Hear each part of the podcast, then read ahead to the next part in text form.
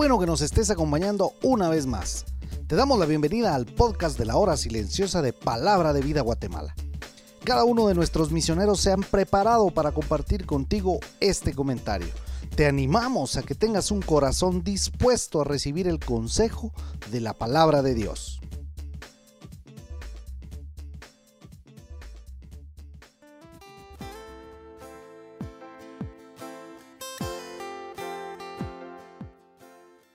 Hola, ¿cómo estás? Es para mí un privilegio poder compartir el devocional que corresponde a este día miércoles. Te saluda Daniel de la Rosa del Ministerio Palabra de Vida Guatemala. Y en esta oportunidad estudiaremos la carta de Efesios, capítulo 5 del 21 al 33, donde el apóstol Pablo desarrolla el tema de la vida práctica de los creyentes con relación a la vida en la familia. El versículo 21 dice, someteos unos a otros en el temor de Dios. La palabra someteos en griego es upotazo, una palabra de uso militar, que literalmente significa ponerse debajo del rango. Hay niveles de rango y estás obligado a respetar a los del rango superior.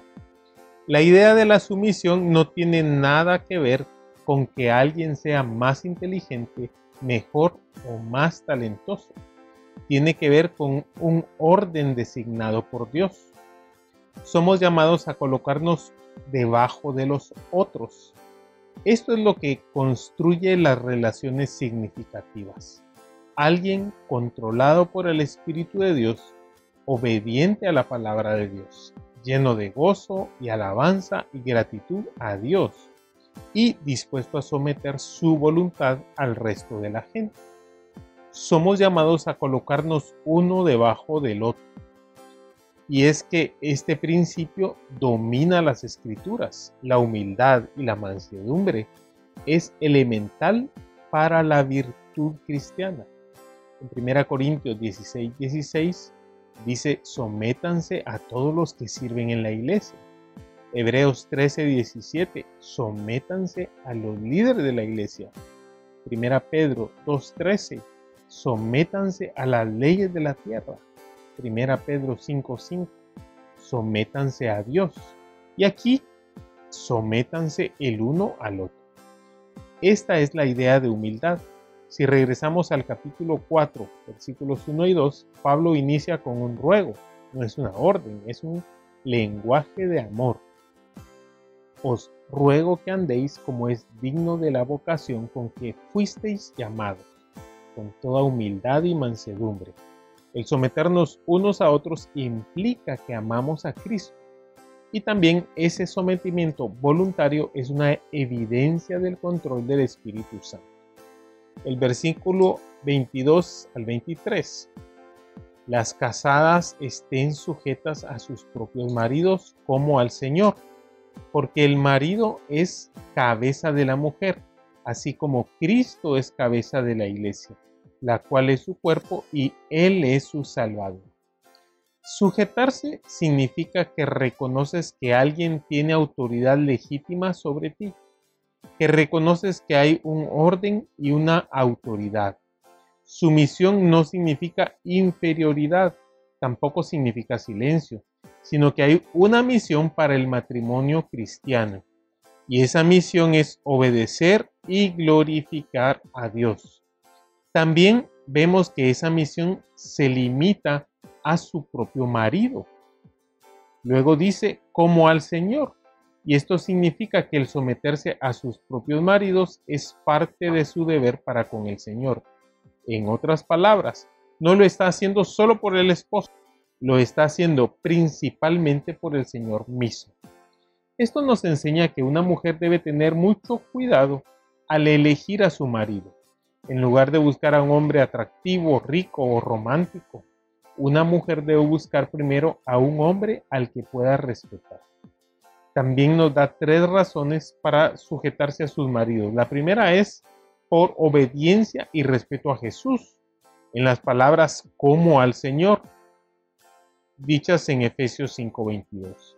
La segunda razón es porque el esposo es cabeza de la mujer.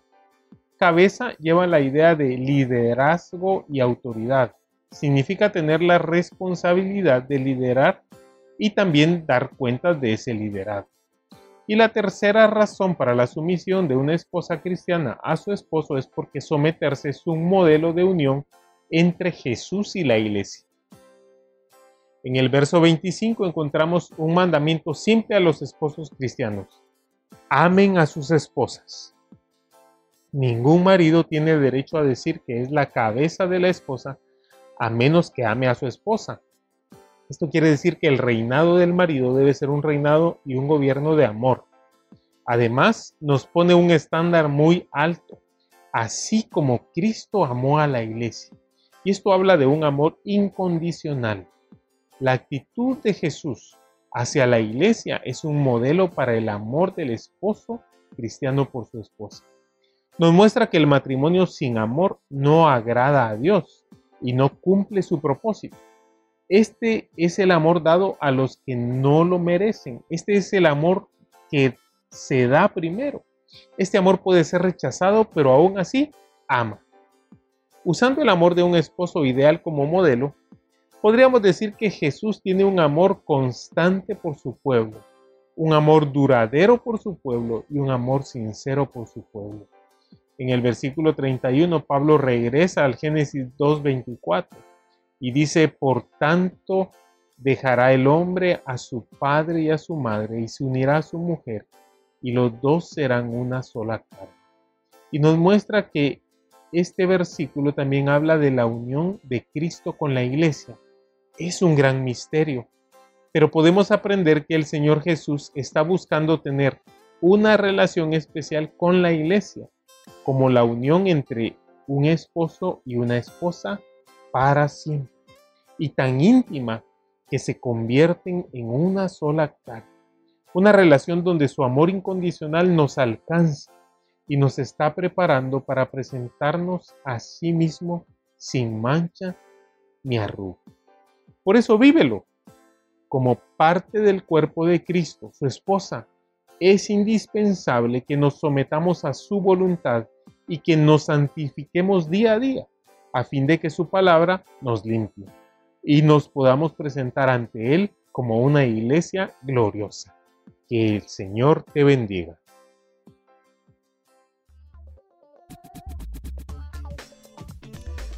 Puedes ser parte del crecimiento espiritual de tus amigos compartiendo este podcast con ellos.